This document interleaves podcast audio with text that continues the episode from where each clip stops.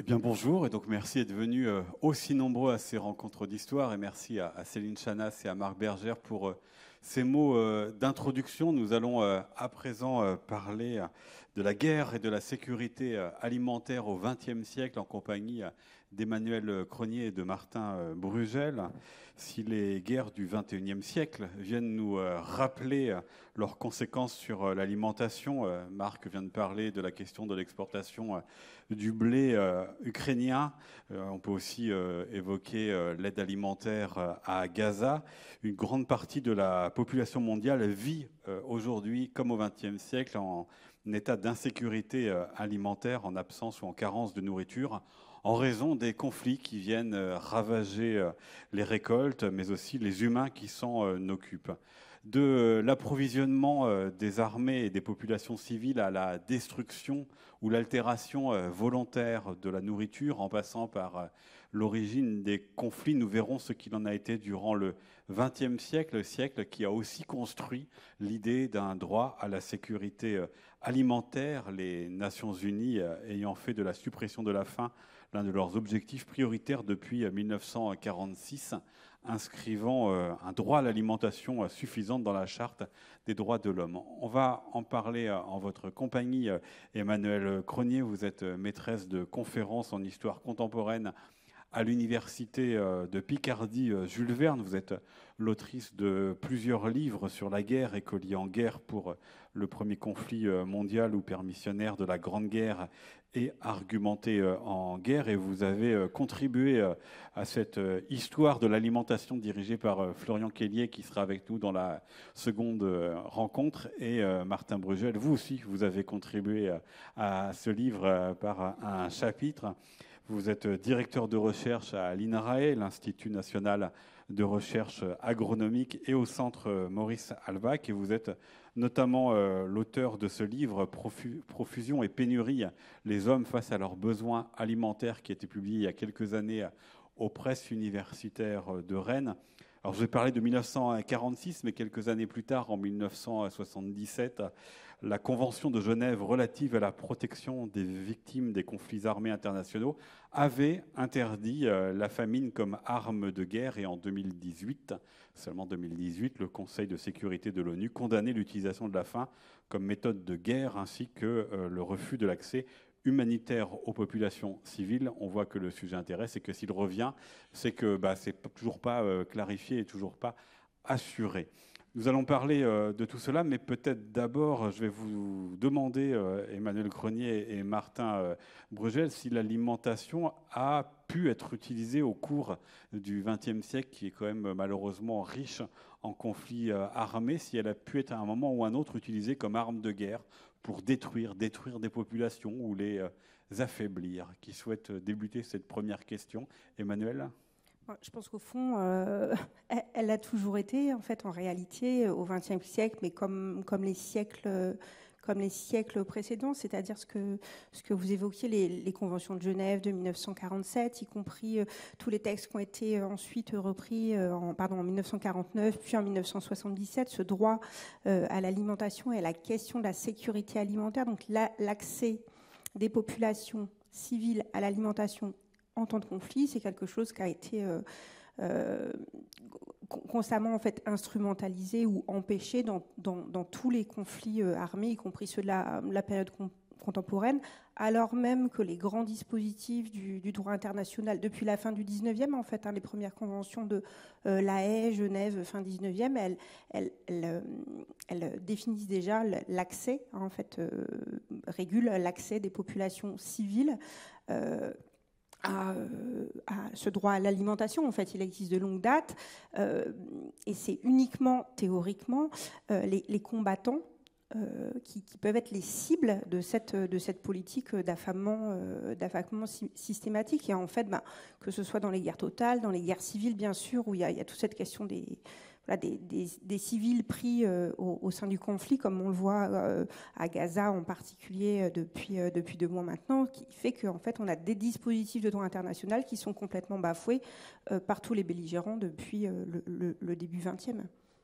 Martin Brugel Oui, en général, il faut tout de suite dire que les conflits sont orthogonal à, la sécurité alimentaire. en fait, il crée de l'insécurité et donc, euh, l'alimentation a toujours joué un rôle dans les, rapports conflictuels. Euh, droit ou pas droit, euh, c'était tout le temps le cas.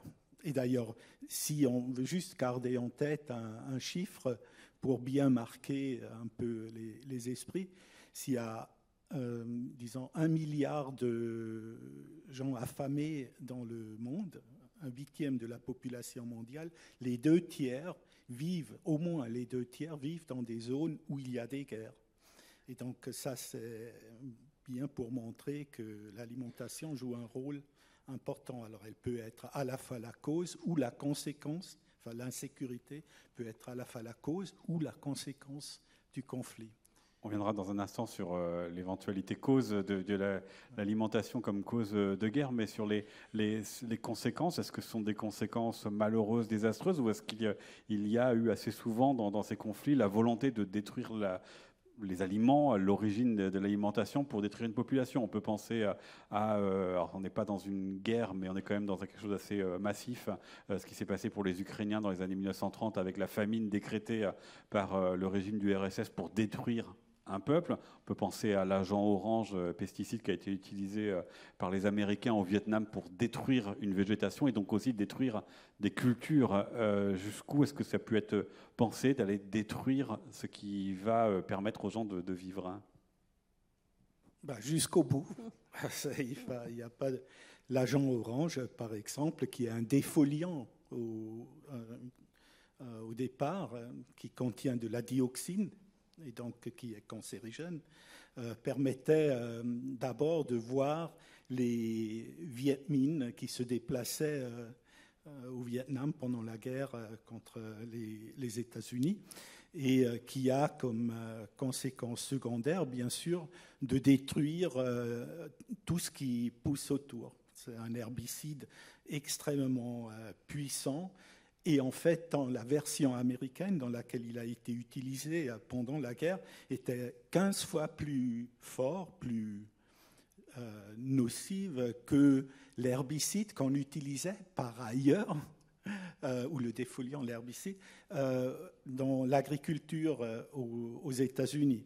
Donc, oui, le but était à la fois donc, de détruire des hommes, de les rendre malades, et de détruire leur alimentation notamment le riz.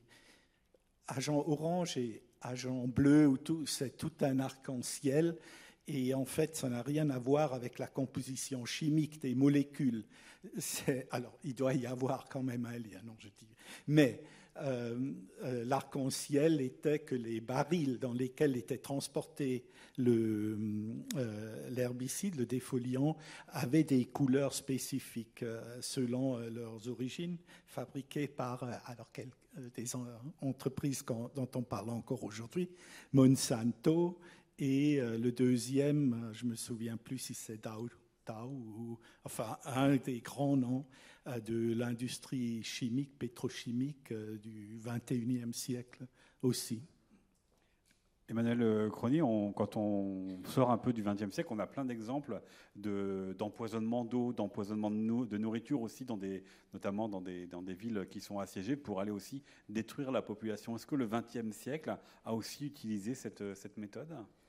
Alors ça fait alors, oui, dans, alors ça fait partie des, peurs euh, alimentaires les, plus ancrées en fait au, début du au début 20e, notamment dans toutes les régions. On peut penser par exemple le quart nord-est de la France, la Belgique, qui sont traditionnellement des terres de, euh, d'invasion, d'occupation, qui ont connu en fait cette, problématique de, d'empoisonnement et dont on voit en fait la trace dans les conflits euh, dans les conflits précédents, les conflits suivants, guerre totale, Première Guerre mondiale par, par exemple, il y a toute une peur de de l'empoisonnement par l'ennemi au, début de la guerre, hein, qui suscite par exemple des attaques euh, contre les commerces alimentaires alliés. Je pense par exemple aux, laiteries Magie, la, la, firme Magie qu'on connaît aujourd'hui. Elle avait tout un réseau de, de, laiteries implantées dans les grandes villes, notamment à Paris.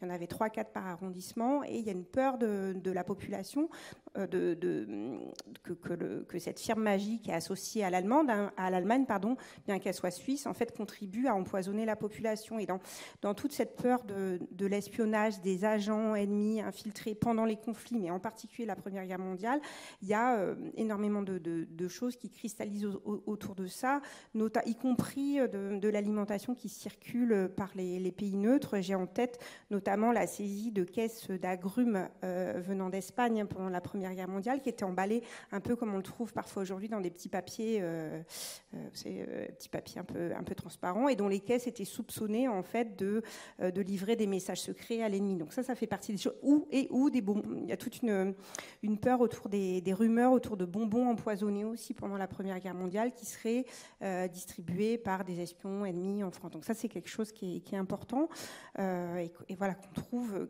qui est assez un, fil conducteur en fait de ces, de ces peurs alimentaires très très ancrées de, de, toutes ces périodes de, de conflits armés. Martin Oui, je voulais juste dire que alors, je trouve aussi que Emmanuel le dit très très bien, c'est une représentation, c'est une imagination euh, qui fait marcher euh, euh, bah, les, rumeurs.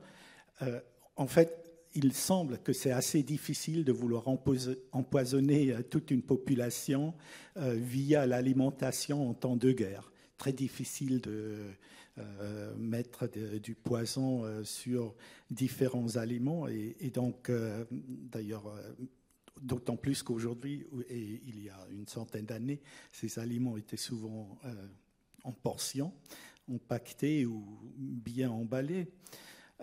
donc, je, trouve qu'il faut insister là-dessus. Cependant, un, des, un des aliments, une boisson, l'eau, effectivement peut être un véhicule de, poison. Et ça, on voit encore aujourd'hui, euh, je viens encore de lire euh, euh, en, en, Ukraine, les Russes qui jettent des animaux morts dans les puits.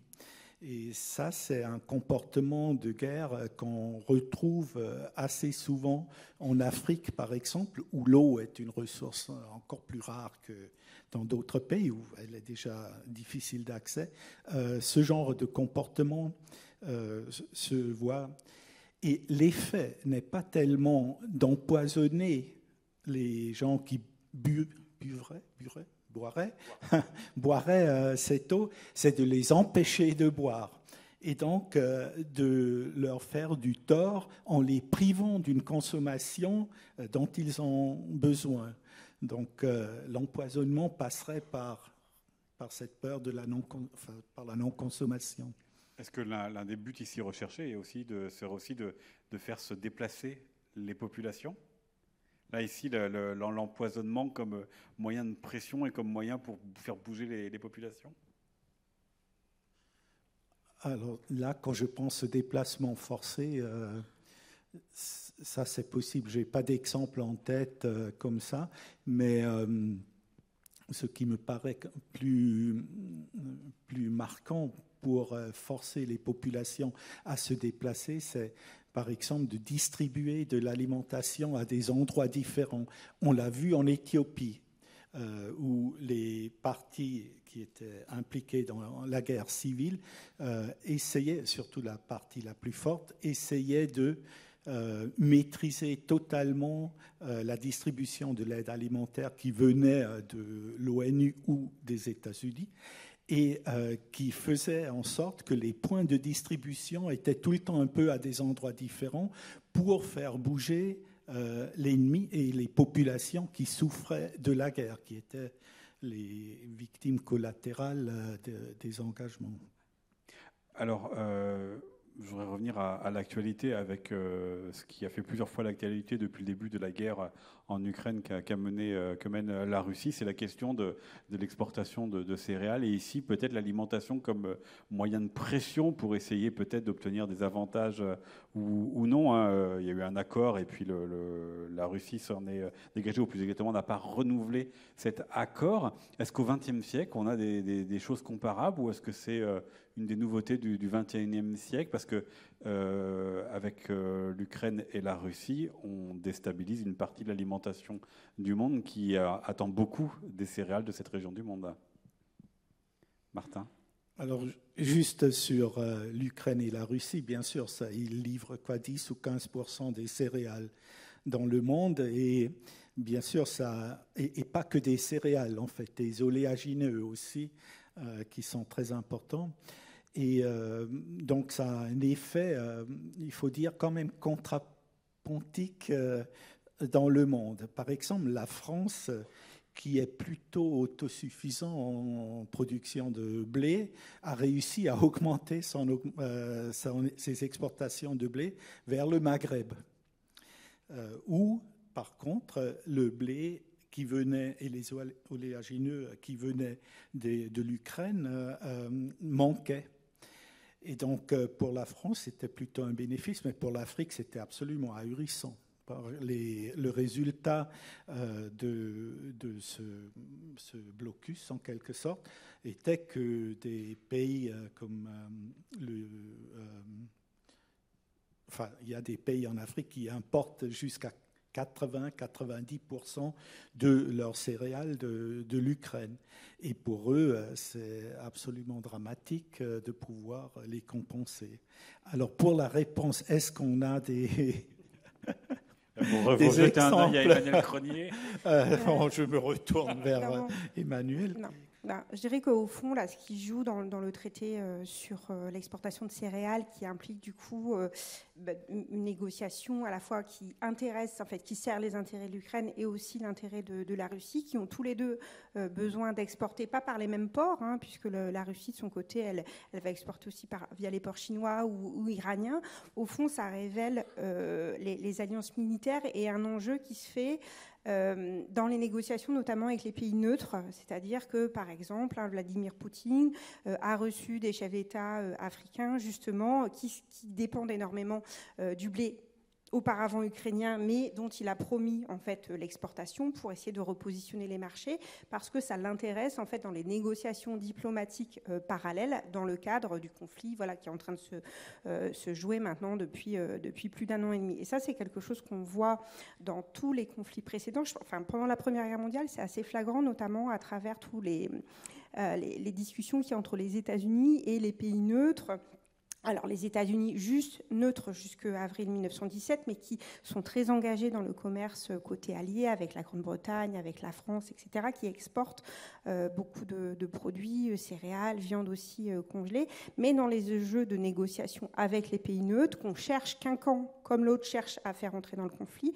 Je pense par exemple à, l'Italie, ça doit vous parler à beaucoup d'entre vous, hein, qui, est, voilà, qui avait signé un accord avec l'Allemagne et l'Autriche-Hongrie, la Triplice, avant la Première Guerre mondiale, qui a une première phase où euh, elle reste neutre hein, jusqu'en 1915 et chaque camp en fait essaie de la faire basculer dans, le sien euh, de euh, à coup de négociations qui portent en partie notamment sur des promesses ben, soit d'achat de produits alimentaires par exemple il y a un enjeu sur l'exportation encore d'agrumes d'Italie vers les pays alliés qui joue un rôle en fait parmi d'autres choses hein, aussi des promesses frontalières etc donc c'est un ensemble de négociations qui fait aussi que dans les guerres totales comme pour la première guerre mondiale il y a une pression accrue sur les pays neutres, soit pour qu'ils s'engagent hein, dans un camp ou vers l'autre, ou pour les empêcher aussi de, de commercer avec l'ennemi.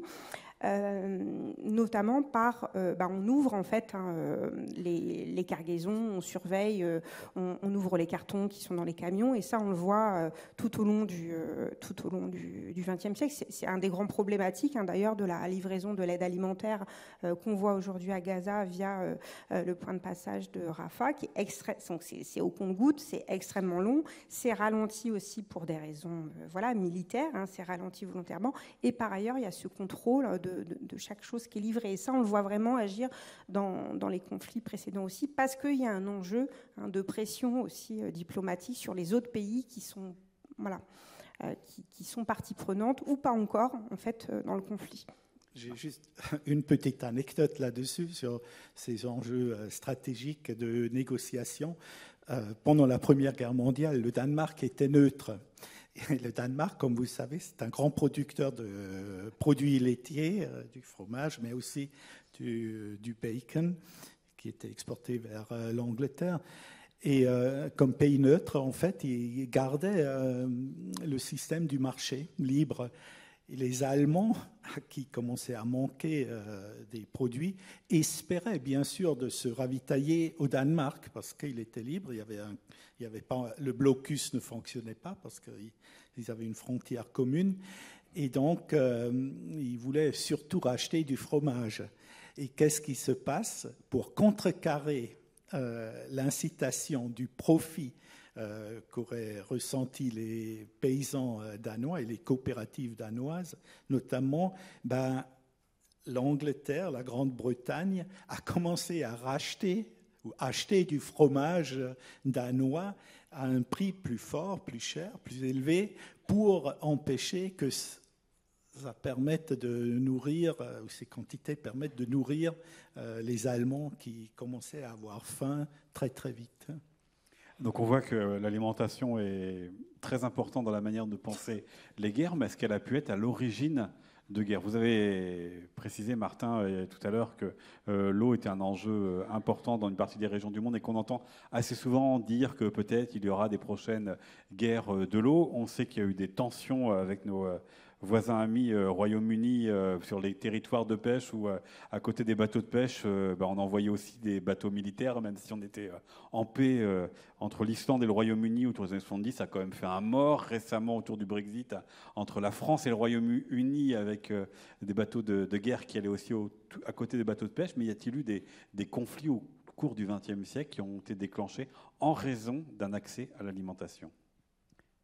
Emmanuel on peut dire qu'au fond, les, deux guerres totales, elles, ont à voir avec euh, cette question de, l'accès euh, aux ressources. Alors, pas uniquement alimentaires, mais en fait, c'est un enjeu euh, important pour celles qui vont être les puissances centrales de la Première Guerre mondiale. dans la notion de puissance centrale, vous avez cette question de l'enclavement, en fait, et de, l'accès aux ressources dans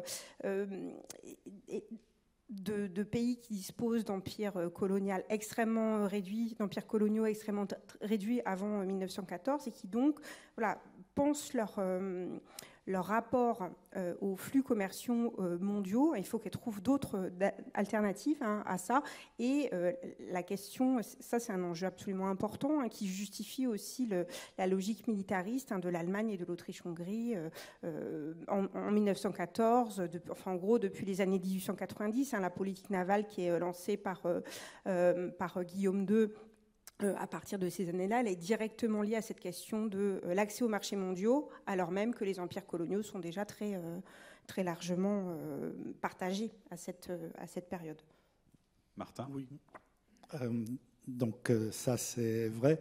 Moi, je voulais juste rajouter que lorsque le blocus pendant la Première Guerre mondiale a commencé à saisir l'Allemagne, euh, et qui était en guerre contre la Russie, euh, une, euh, une des conséquences était que les Allemands déplaçaient un peu les Francs, notamment vers la Roumanie.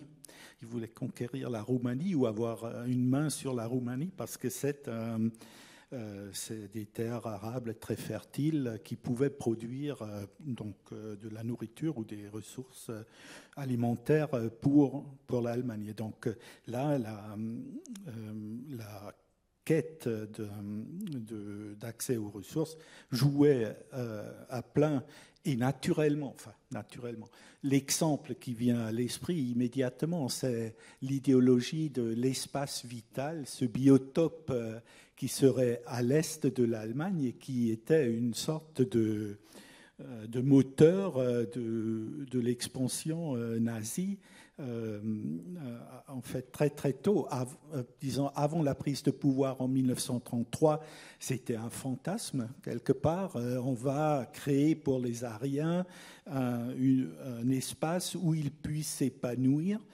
Et dès 1933, euh, en fait, euh, la politique allemande, euh, et plus ça avançait, plus c'était peut-être intense, visait à conquérir les espaces de l'Ukraine. L'Ukraine parce que non seulement il y a des ressources agricoles, alimentaires, mais aussi des minéraux.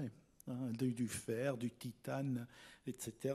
Donc ça, c'était bien sûr euh, une sorte de butin extraordinaire qui aurait permis de compenser les pertes que l'Allemagne avait sur, euh, enfin le, déficit euh, sur le marché mondial. Il faut quand même dire que les Allemands avaient fait un calcul stratégique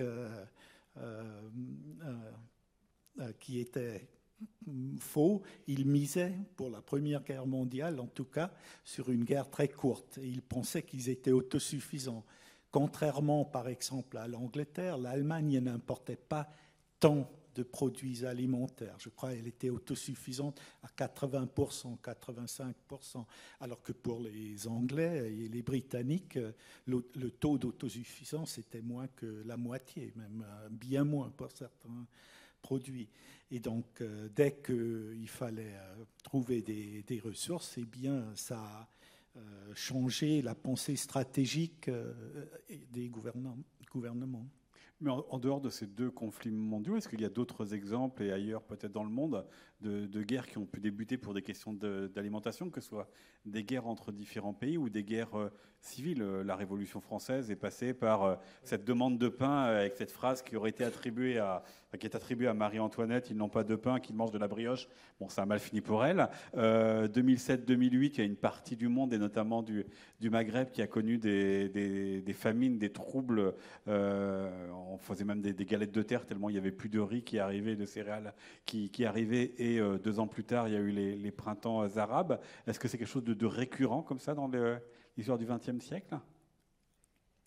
Alors, là, il faut bien distinguer entre ben, les guerres extérieures et le trouble ou le désordre ou les révolutions à l'intérieur d'un pays.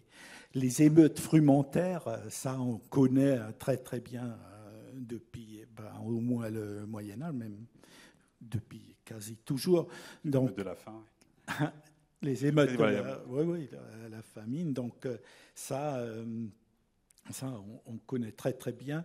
Euh, et effectivement, la Révolution française, avec la chute des, récoltes, l'augmentation des prix, a mis le, feu à la colère populaire et a donc permis de renverser la royauté. Là, je ne vous dis rien de neuf. Pour ce qui est du Maghreb, euh, c'est vrai qu'après la crise bancaire de 2008-2009, il y avait pas mal de spéculations sur les ressources alimentaires qui a fait augmenter les prix et donc qui effectivement a déséquilibré ce qu'on pouvait encore croire une sorte d'économie morale euh, des pays du Maghreb où euh, l'accès à du pain suffisant, pain comme nourriture suffisante, était considéré comme un, droit et dès que le déséquilibre s'installait dans le marché, et que c'était très tendu, effectivement, ben, ça a commencé à promouvoir euh, des émeutes qui ont mené jusqu'au au printemps.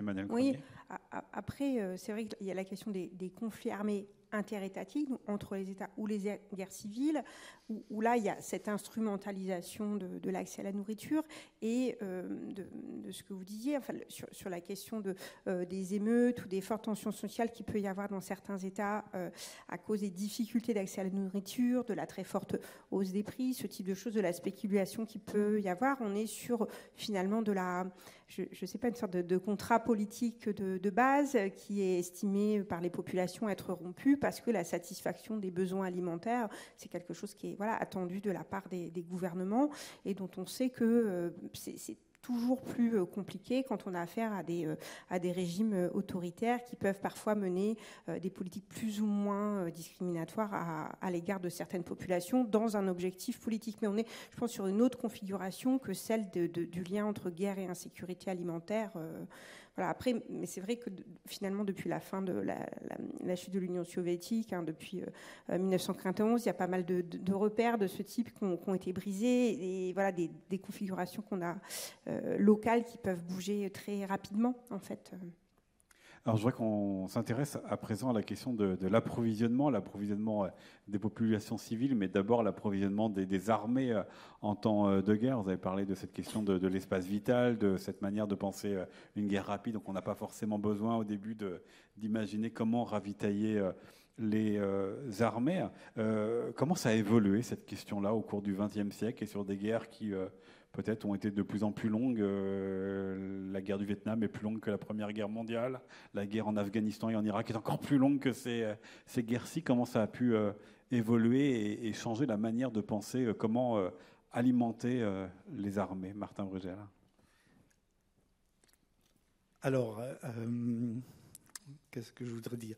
Ce qui me vient tout de suite à l'esprit, c'est l'expression le complexe militaro-industriel qui est né de la configuration du marché libre états-unien et euh, des guerres dans lesquelles euh, les États-Unis étaient impliqués, la Corée et après euh, le Vietnam ensuite.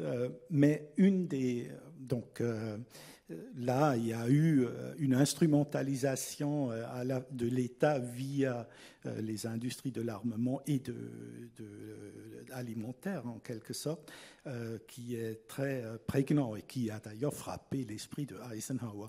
Mais une des questions qui se pose euh, dès l'entrée en guerre, euh, en tout cas au XXe siècle, c'est effectivement la transformation de l'outil de production.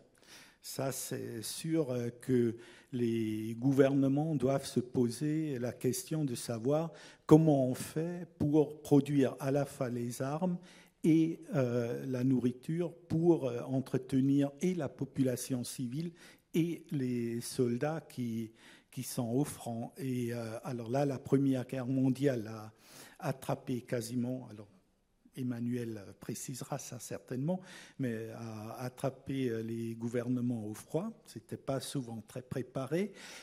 Mais c'était une leçon pour la Deuxième Guerre mondiale. Et euh, là, il y avait quand même pas mal de pays, l'Angleterre notamment, qui avaient fait des préparations ou qui avait prévu en tout cas des dispositifs qui permettraient de maintenir le moral des populations civiles. Parce que ça, c'est la question, quand on parle d'économie morale, euh, c'est aussi le moral, l'humeur euh, de la population.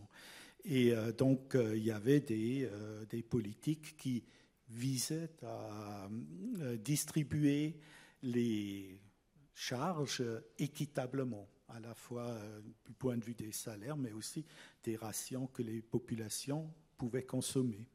Avec, des inventions aussi dans la manière de, de, de, conserver et d'apporter, d'améliorer la, nourriture dans euh, l'épicerie du monde, qui est ce livre collectif euh, dirigé par Sylvain Venner et Pierre Sagan-Ravelou. Vous avez écrit, Martin Brugel, le chapitre qui est consacré aux aliments euh, lyophilisés qui, euh, depuis une invention des années 50, permettent de, mieux conserver euh, les aliments. Alors, ça sort en 53, l'année de la, fin de la guerre de Corée à l'Université de Californie, mais ce sont des études qui sont financées par le ministère de la Défense américain. Et dans les années 60, c'est euh, le slogan euh, utile dans les abris anti-aériens anti et pour l'aide alimentaire d'urgence. C'est-à-dire que c'est un produit qui accompagne tous les conflits, mais qui accompagne aussi toutes les catastrophes, puisque Tchernobyl a vu euh, monter la demande en produits lyophilisés, le Covid aussi. C'est-à-dire aussi que les, guerres inventent des manières d'améliorer la nourriture? En tout cas, pour ce qui est de, des des aliments lyophilisés, euh, à part le café, le Nescafé lyophilisé. Euh, c'est, ce sont des produits niches. Hein. Tout le monde qui fait de la montagne a un paquet, euh, un repas qui, peut préparer, qu'elle peut préparer en ajoutant un peu de, d'eau.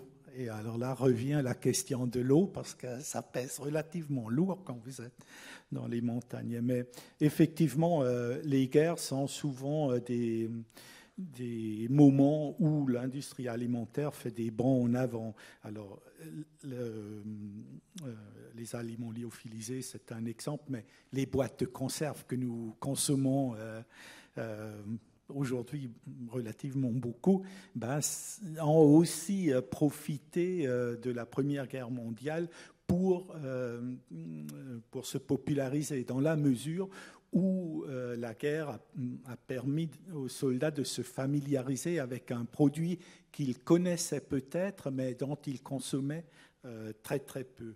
Et donc, effectivement, les guerres sont des lieux d'invention. Et d'ailleurs, Emmanuel a amené quelques exemples. Parce que dans le même épicerie du monde, Emmanuel, vous avez écrit un article sur le spam que vous allez nous présenter dans un instant. Il ne s'agit pas des, euh, des mails euh, intempestifs qui nous arrivent euh, malgré tout. Mais d'abord, je voudrais passer par la question de, notamment la Première Guerre mondiale, c'est de savoir comment ravitailler les soldats, mais aussi quelle alimentation en quantité, en qualité, nourrissante, suffisante pour tenir au, front. Comment cette question elle est résolue durant ce conflit et les suivants?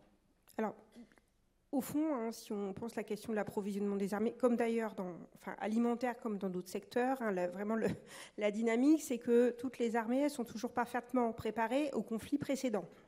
Hein, et qu'ils euh, réfléchissent. En fait, il y a un retour d'expérience qui est fait. Euh, par exemple, en 1914, la base de réflexion, c'est ben, voilà, l'échec euh, face, la défaite face à la Prusse en 1871, qui génère un certain nombre de réflexions, notamment la France mise beaucoup, par exemple, sur le, transport, le transport ferroviaire et l'adoption effectivement. Alors après, quand on parle d'adoption d'un certain nombre de produits comme la conserve, c'est vrai que à la fois l'armée, c'est l'armée, les conflits armés, c'est des espaces d'innovation parce que euh, voilà, les, soldats se déplacent euh, plus loin euh, sur les terrains d'opération, terrains d'opération extérieurs. Plus longtemps, il y a le risque d'être coupé des bases. Il y a un enjeu aussi de diversification de l'alimentation euh, du, soldat, euh, qui est déjà euh, présent hein, dans la culture militaire avant la Première Guerre mondiale, jusqu'à aujourd'hui, hein, où on connaît ben, voilà, ces rations militaires, où les soldats peuvent, en opération, peuvent choisir en fait parmi, parmi un menu.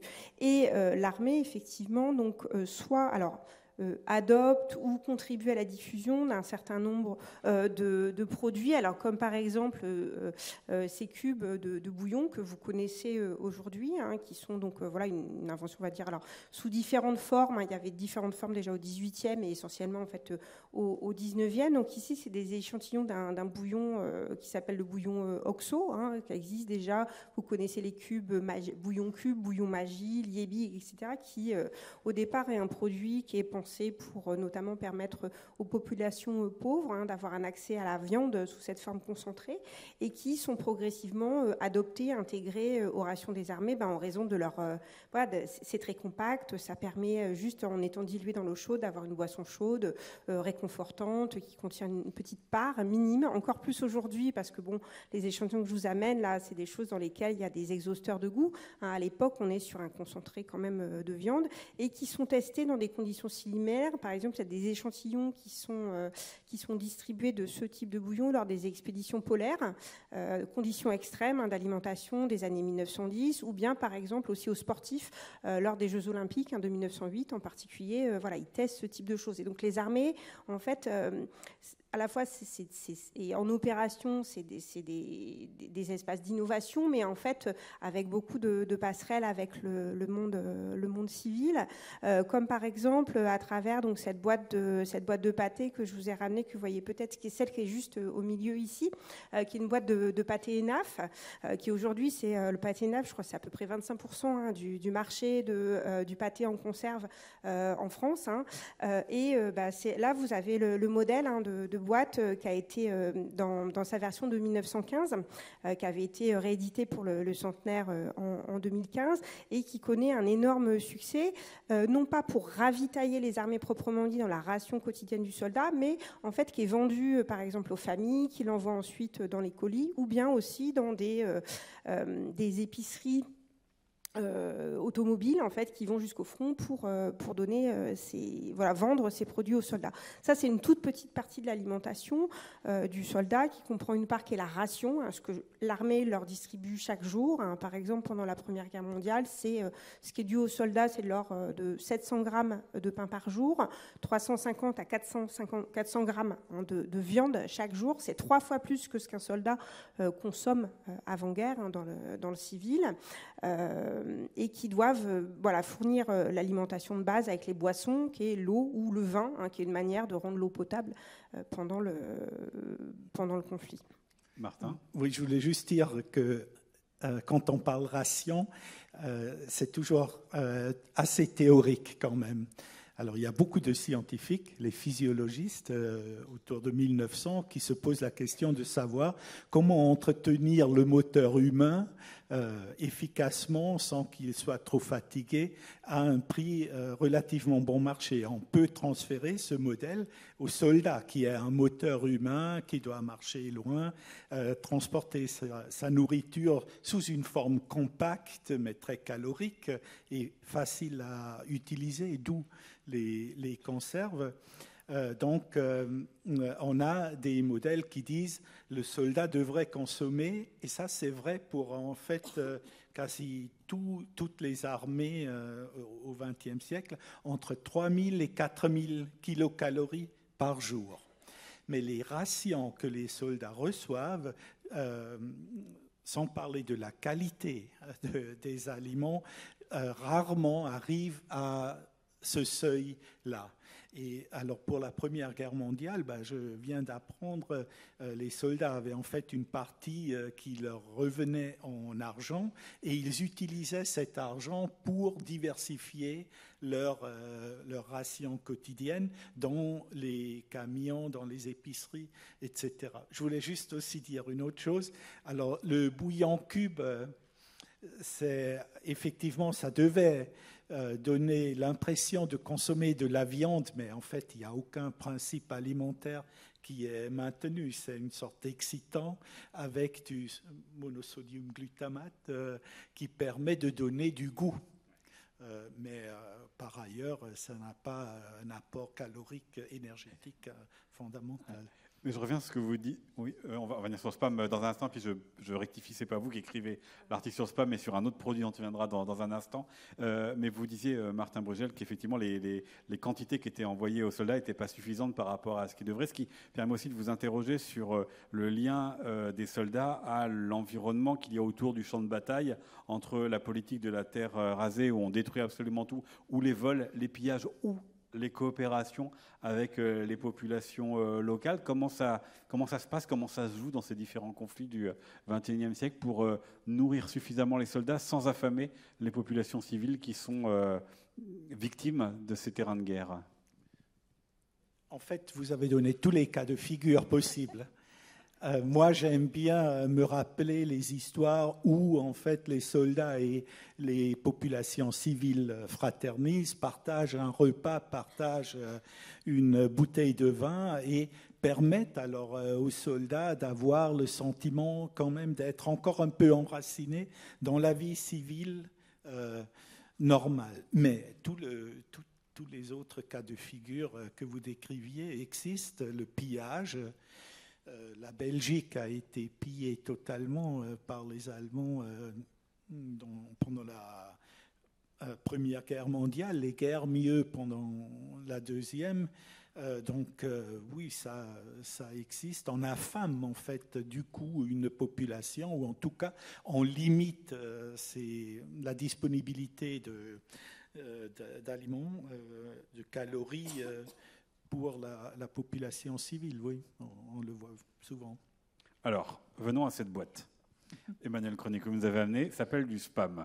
On ne connaît pas trop ça ici en France, dans les pays anglo-saxons.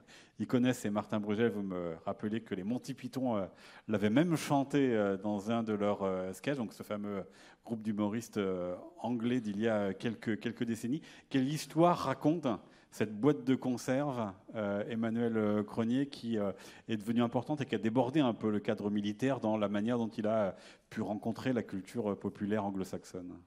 Oui, alors vous, vous le connaissez en général par le thème de, spam, hein, qui, qui, correspond à ces milliers, centaines de messages, euh, parfois quotidiens ou mensuels ou annuels, que vous recevez dans votre, dans votre boîte mail. Et donc, l'origine de, ce terme aujourd'hui, eh ben, en fait, c'est cette boîte de, euh, cette boîte de conserve qui a été développée euh, au milieu, fin des années 30 hein, par un entrepreneur américain. Donc, ici, vous avez une conserve, c'est du porc, hein, c'est pas de la conserve, c'est de l'échine de porc assaisonnée, avec beaucoup de gelée au départ. Aujourd'hui, ils ont mis plutôt des sortes de, des produits de l'amidon, de la, euh, de, la, fécule pardon, pour, euh, voilà, pour pouvoir diminuer euh, la, euh, la part de, gelée hein, qui rebutait un peu les populations. Et donc ça, ça fait partie des, produits qui sont, donc là aussi, vous êtes sur euh, un élément de la ration notamment des troupes américaines hein, pendant la, Seconde Guerre mondiale, euh, quand ils sont sur les terrains d'opération forcément extérieurs, hein, dans leur cas, c'est-à-dire ben, dans le Pacifique, ensuite en, en, Europe, et ça veut dire que vous avez des millions d'unités qui sont achetées par l'armée américaine pour l'intégrer dans les rations des soldats, notamment dans les les îles du Pacifique, etc. Parce qu'on voit, on se rend bien compte en plus avec le, côté que vous avez ici euh, cubique, à quel point c'est pratique en fait pour économiser de la place sur les navires, etc. Et euh, ce, produit était tellement répandu dans la consommation euh, des, des, soldats. Alors c'est quelque chose qui est, très salé, qui, laisse un goût très gras en fait sur la bouche. En, en termes de goût, c'est quelque chose de voilà, pas, très qualitatif, et qui ensuite a été beaucoup distribué aussi. alors des années de, 45, on va dire, mais jusque euh, même les années 50, dans le cadre de toute l'aide alimentaire américaine, euh, dans les pays qu'elle occupait, par exemple euh, Philippines, Japon, à l'issue de la Seconde Guerre mondiale. Et donc cette consommation, elle s'est diffusée parmi les populations, euh, les populations civiles, au point qu'aujourd'hui, hein, le, le, plus grand, euh, enfin, les, plus grands pays consommateurs de, de, spam euh, au monde, hein, c'est les pays d'Asie du Sud-Est, Philippines, Indonésie. Vous avez plein de, de, versions différentes. Si vous cherchez, vous avez des versions curry, des versions qui sont vraiment assaisonnées en fonction du goût, du goût local. Et ça vous explique. Donc, il y a énormément. Alors, alors à la fois, il y a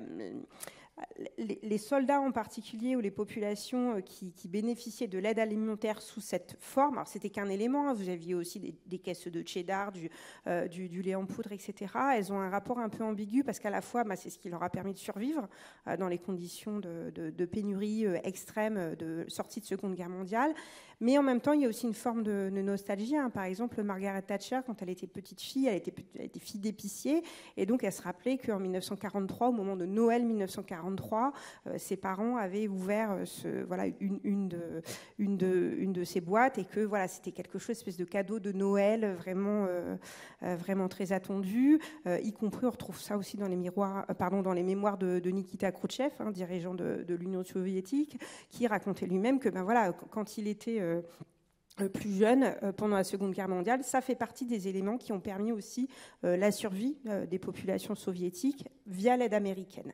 D'où la connexion à cause de cette espèce d'ubiquité, le fait que vous ne pouviez pas, c'était complètement incontournable en termes de millions d'unités vendues. Donc vous avez à la fois ici un très grand succès sur le plan de l'industrie alimentaire et puis un produit au cœur aussi de l'alimentation des populations en temps de guerre. Est-ce que je peux juste dire quelque chose? Alors c'est gras, c'est salé et ça se consomme très bien avec le Coca-Cola. Et donc en fait, euh, la boisson euh, était livrée quasi avec euh, Coca-Cola Atlanta avait un contrat avec l'armée américaine d'installer dans les fronts, euh, sur les champs de bataille pendant la Deuxième Guerre mondiale, des distributeurs euh, de coca euh, que les GIs buvaient à côté du lait qu'ils avaient fabriqué à partir de, de poudre. Mais le coca s'est diffusé un peu en même temps que le spam. Oui, mais alors justement, ça me permet de vous interroger sur l'article là que vous avez signé, Manuel Cronier, dans euh, l'épicerie du monde, qui est sur le banh mi. Donc c'est ce sandwich euh, euh, vietnamien qui, trouve son, son histoire dans l'histoire coloniale française, puis la guerre du, Vietnam. En fait, les guerres ont permis de diffuser des, aliments, des manières de consommer, des plats de manière importante tout au long du XXe siècle, parce que le banh mi a, débordé sa région d'origine aujourd'hui. Oui, alors, alors pour, ceux qui ne voient pas ce que c'est, hein, c'est un sandwich dans un pain euh, assez court qui intègre une, partie de, farine de riz et donc qui, voilà, qui a une sorte de très croustillant euh, à l'extérieur. Et puis, euh, comme dans le, goût vietnamien, il y a aussi, il faut que ça soit un petit peu mouillant, il y a de la mayonnaise et puis différentes choses à l'intérieur, notamment de la charcuterie qui s'est diffusée notamment bah, au moment de, la guerre guerre d'Indochine hein, et du, du retrait finalement et ensuite de la guerre du Vietnam et euh, les, finalement les populations qui quittaient le, Vietnam, on va dire la partie nord de l'Indochine euh, et ou euh, Vietnam, hein, selon la période, pour aller vers le sud et qui ont, emmené avec eux un certain nombre de, alors pas forcément techniques, mais de, goûts en fait qui avaient été développés par les Français sur place, par exemple la charcuterie ou la boulangerie et la pâtisserie française, hein, qui étaient très implantées en Indochine et qui donc euh, voilà, qui, sont incarnés par ce produit,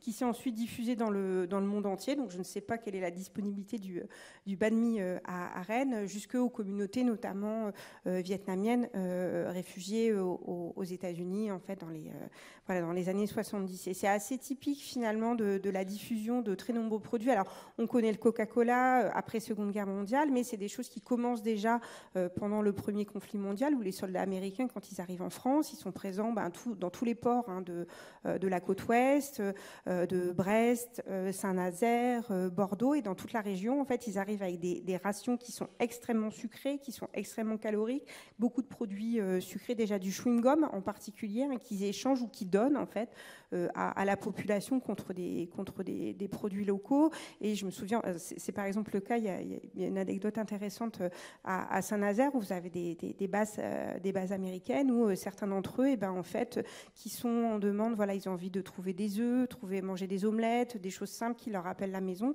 et ils découvrent à l'occasion, euh, notamment les galettes saucisses, à l'occasion de petits, la galette. Hein.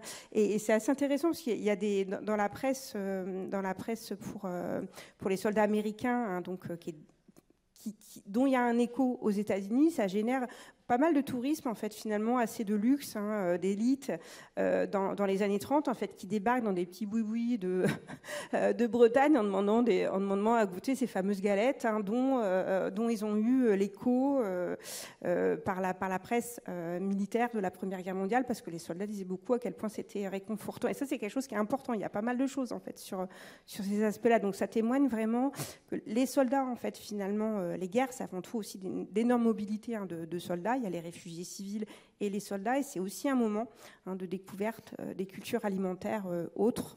Ou parfois de contestation. Je voudrais qu'on on, en termine pour euh, rapidement prendre vos questions, mais de on ne peut pas parler d'alimentation et guerre, Martin Brugel, sans parler de 2003 on en sort de quelques années de, notre XXe siècle, quand les Américains ont décidé d'entrer ah. en guerre en Irak. Il y a un problème, c'est que la frite chez eux s'appelle la French fries. Qu'est-ce qu'ils en ont fait? Rappelez-nous. mais vous connaissez l'histoire. Euh, ils sont appelés Freedom ou Liberty Fries pour ne pas les lier à la France parce qu'ils étaient opposés. Enfin, Chirac avait opposé la guerre en Irak et donc euh, ben, voilà, les Américains devaient marquer euh, leur opposition via le symbole alimentaire. Ça, c'est simple. mais je voulais juste dire, alors pour la diffusion des produits, il y a une histoire assez intéressante aussi du point de vue industriel. Euh, et elle concerne le Nyokiam.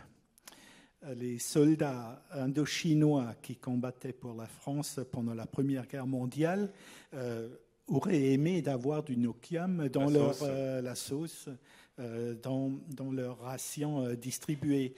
Et les, le pouvoir colonial considérait le Nyokiam comme quelque chose un peu de dévalorisant, pas utile, jusqu'à ce que les scientifiques s'y soient intéressés et ont compris que ça contenait en fait pas mal de minéraux et de vitamines. Et donc, du coup, l'industrie s'est mise à sécher du nokiam, et donc le séchage étant extrêmement important pendant la Première et aussi pendant la Deuxième Guerre mondiale, euh, ça a permis de produire du nokiam qu'on transportait donc euh, sous un volume plus faible et plus léger vers la France, où les Indochinois et leurs voisins pouvaient en manger. Et je voudrais qu'on termine la, boucle. On a commencé par parler de cette notion de, sécurité alimentaire avec la, question du droit. Est-ce que le droit a permis véritablement, dans ces guerres du XXe siècle, d'améliorer les choses pour les populations à la fois pendant les guerres, pour qu'elles aient accès à la nourriture, et après les guerres, puisqu'on sait que plus les, guerres ont avancé, plus on a utilisé de mines et donc on a euh, ben, mis un danger sur les, champs, euh, toutes les cultures agricoles pour des, années, voire des, des décennies. Hein. Est-ce qu'il y a eu un impact? Est-ce qu'il y a eu une conséquence positive ou pas?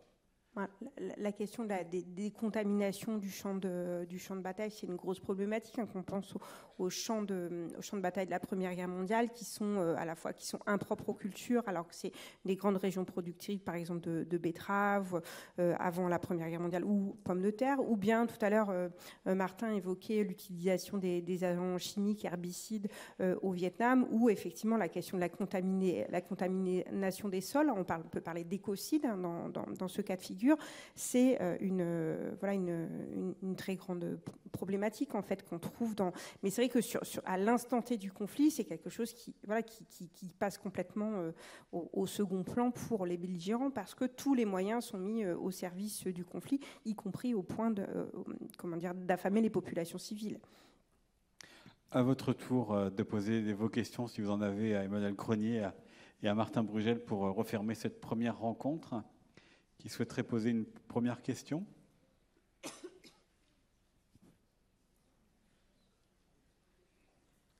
Personne n'ose commencer.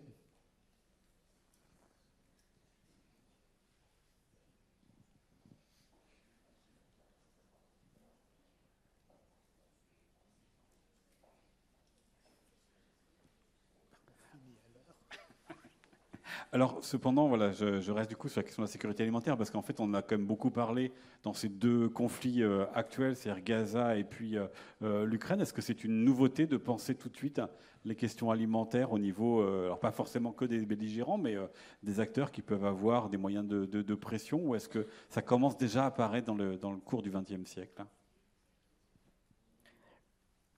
Je pense que c'est présent tout le temps parce qu'en fait, les marchés, euh, les marchés alimentaires font partie des premiers marchés euh, qui ont été, euh, qui ont été mondialisés en fait dès, dès le 19e siècle hein, pour les grandes, grandes denrées que sont, on pense aux denrées coloniales, hein, le café, le café, le thé, le cacao qui ne font pas partie des produits de base, mais par exemple aussi la viande. Et donc très clairement, il y, a cet enjeu de, au moins de négociation en fait, hein, dans, de l'accès au, marché, euh, au marché extérieur, puisque de fait, les entrées en guerre, hein, quelles qu'elles soient, et on l'a vu avec l'Ukraine, euh, avec, Gaza, la problématique du blocus a été déjà en place en fait avant là l'invasion de Gaza. Donc ça, c'est autre chose. Mais en fait, le premier effet en fait de tous les conflits militaires, c'est de rompre les flux, fermeture des frontières pour les populations, et y compris aussi pour pour les marchandises. Et donc de fait, ça veut dire que chaque belligérant doit trouver ailleurs ou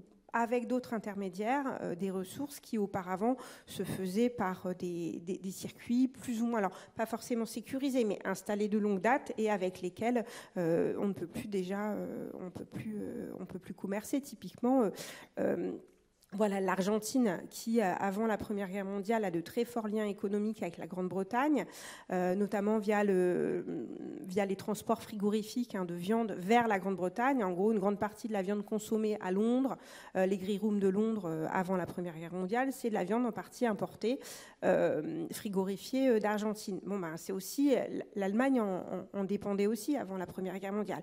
Et l'entrée en guerre, du jour au lendemain, empêche l'accès de l'Allemagne euh, à, à, ce type de ressources. Et ça, on peut le penser vraiment dans le cas de tous les conflits armés, euh, en fonction, des, euh, en fonction des, liens commerciaux qui avaient été établis avant, le, avant le conflit. Est-ce qu'il y a une question? Monsieur en haut à droite, on va vous apporter un micro pour qu'on puisse bien vous entendre. Merci.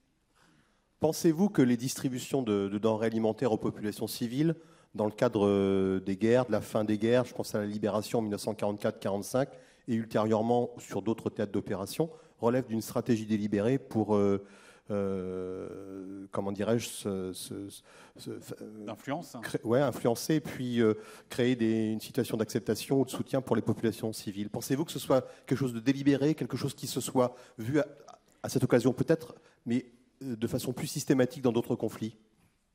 Le, marché de, l'aide, alors l'aide alimentaire ou le marché de l'aide alimentaire qui se structure après euh, au cours du XXe siècle, c'est à l'évidence une opportunité euh, économique pour euh, certains pays, comme par exemple pour, les États-Unis, c'est déjà à, à l'œuvre à la fin, enfin pendant et et à la fin de la Première Guerre, à la fin de la première guerre mondiale.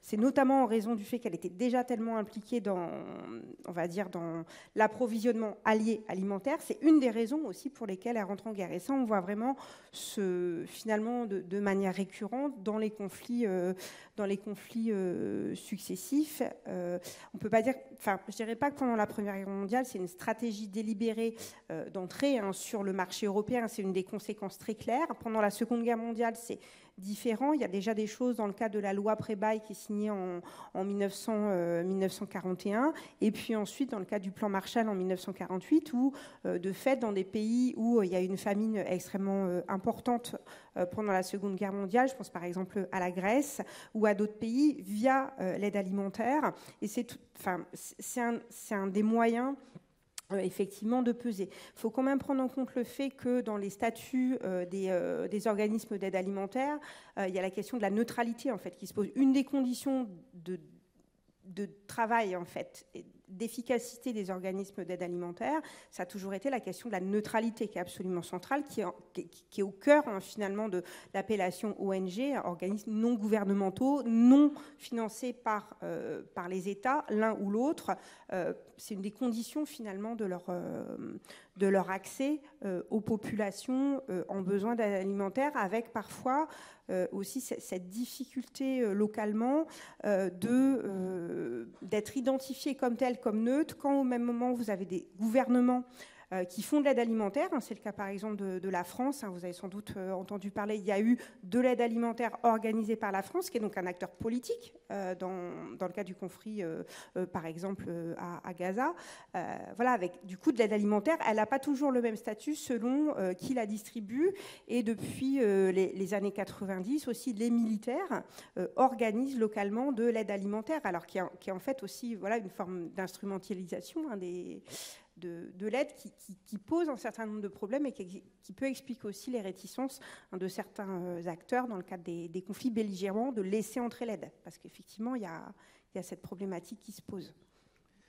Et il y a juste euh, un rajout, par exemple pour le plan Marshall, bien sûr, ça impliquait pas seulement des produits qui étaient envoyés, mais c'était aussi des prêts euh, qui étaient liés, qu'on devait, que des pays qui recevaient cette aide devaient acheter des produits américains et ça crée effectivement des marchés euh, d'exportation pour les industries euh, américaines.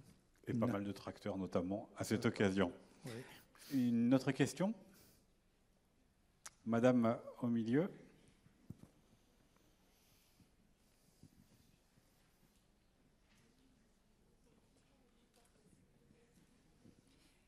Bonjour et merci. Euh, pendant la Seconde Guerre mondiale se développe le marché noir. Je suppose que pendant d'autres conflits également. Est-ce qu'il y a un certain laisser-faire de la part soit des gouvernements, en fin de compte, de ces populations, soit pour ce qui est de la Deuxième Guerre mondiale, des Allemands? Ou est-ce que vraiment c'est combattu?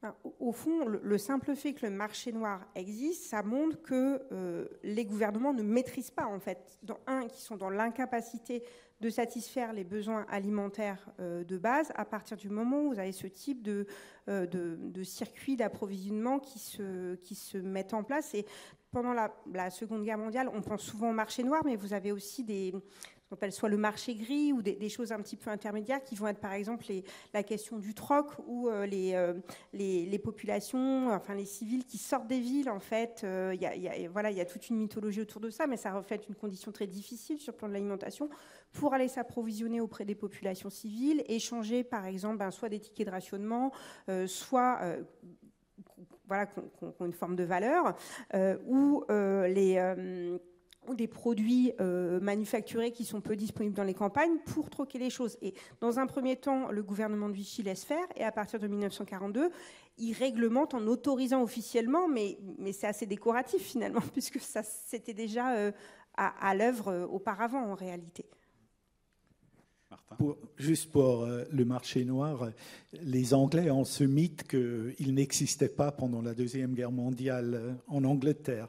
Mais en fait, euh, il existait et il y avait ces questions de, par exemple, si vous avez produit de la viande, vous deviez toujours donner, disons, la moitié à la distribution collective. Il y a un fameux cas où un gars a fait couper euh, son cochon par un boucher et a distribué la moitié qui lui revenait à sa famille. il y a la bureaucratie qui est arrivée, il a fait toute euh, une histoire autour euh, d'un règlement qui n'avait pas été respecté. Et là, il y a Churchill lui-même qui a dit n'exagérons rien, les gens doivent se débrouiller pour pouvoir trouver à se nourrir. Et donc, il y avait une certaine tolérance pour les manières de se débrouiller euh, afin d'avoir de, la nourriture. La même chose, j'avais lu sur la Belgique, en fait, les autorités étaient bien informées qu'il y avait des marchés noirs. Ils connaissaient même les lieux, la rue du Radis à Bruxelles et, ou des radis. Et euh, donc, euh, il laissait faire parce que c'était une manière aussi de, euh, ne pas avoir plus de désordre et d'insatisfaction que déjà présent le marché noir était aussi un régulateur quelque part, même si par ailleurs il augmentait les inégalités entre, ou il perpétuait les inégalités au sein de la population.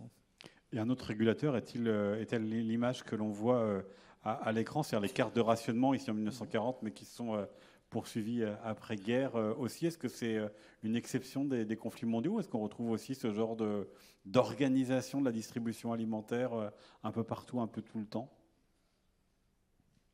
En dehors des guerres En dehors des deux guerres mondiales, pardon. Dans la Seconde Guerre mondiale, surtout. Alors bien sûr, en Angleterre, vous, savez que le rationnement continuait jusque dans les années 50.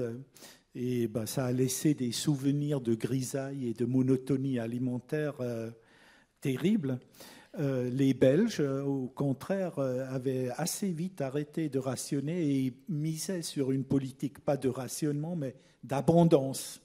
Et ils voulaient renflouer les marchés et ça leur a plutôt bien réussi. Ils ont, enfin, ils ont évité l'inflation qui était le souci des Anglais, qui ne voulaient pas avoir une inflation comme ils avaient connu dans les années 1920. Et en même temps, les Belges avaient réussi à faire venir euh, euh, des, aliments pour nourrir leur population, qui était assez éprouvée d'ailleurs. Emmanuel? Toutes ces, enfin, les, cartes de pain, tickets de rationnement ou coupons, euh, quand ils sont mis en place, alors sauf pendant la Première Guerre mondiale, où par exemple chez les Alliés, ça s'arrête assez vite parce qu'il y avait c'était assez sous, sous, contrôle en fait finalement.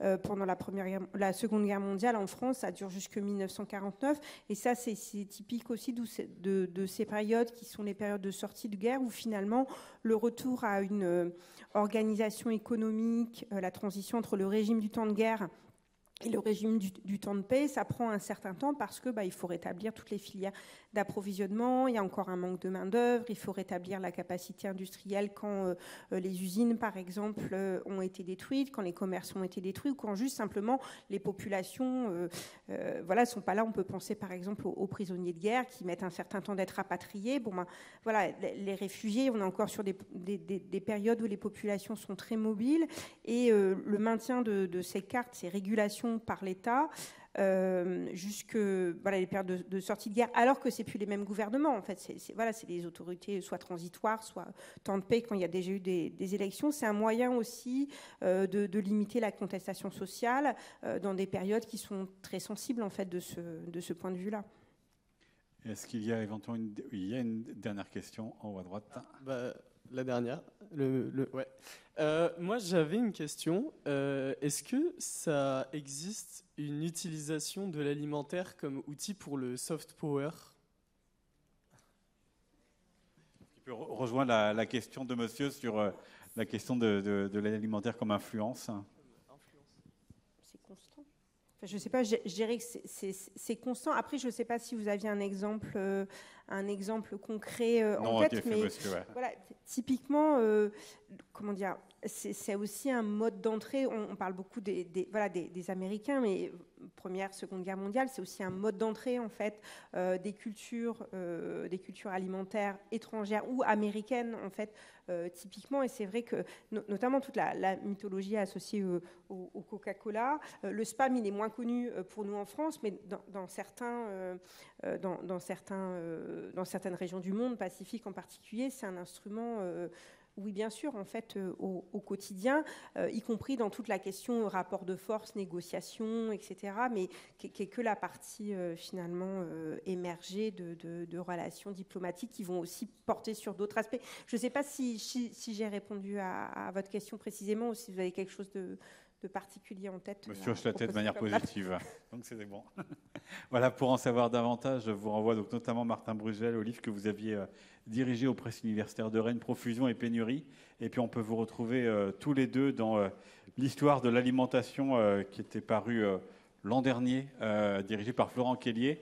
Florent Kellier qui va venir ici à 15h30 avec Marie-Pierre Ray pour la seconde rencontre dans laquelle il sera question de la politique au banquet du 16e au 19e siècle. Emmanuel Cronier, Martin Brugel, merci beaucoup à tous les deux.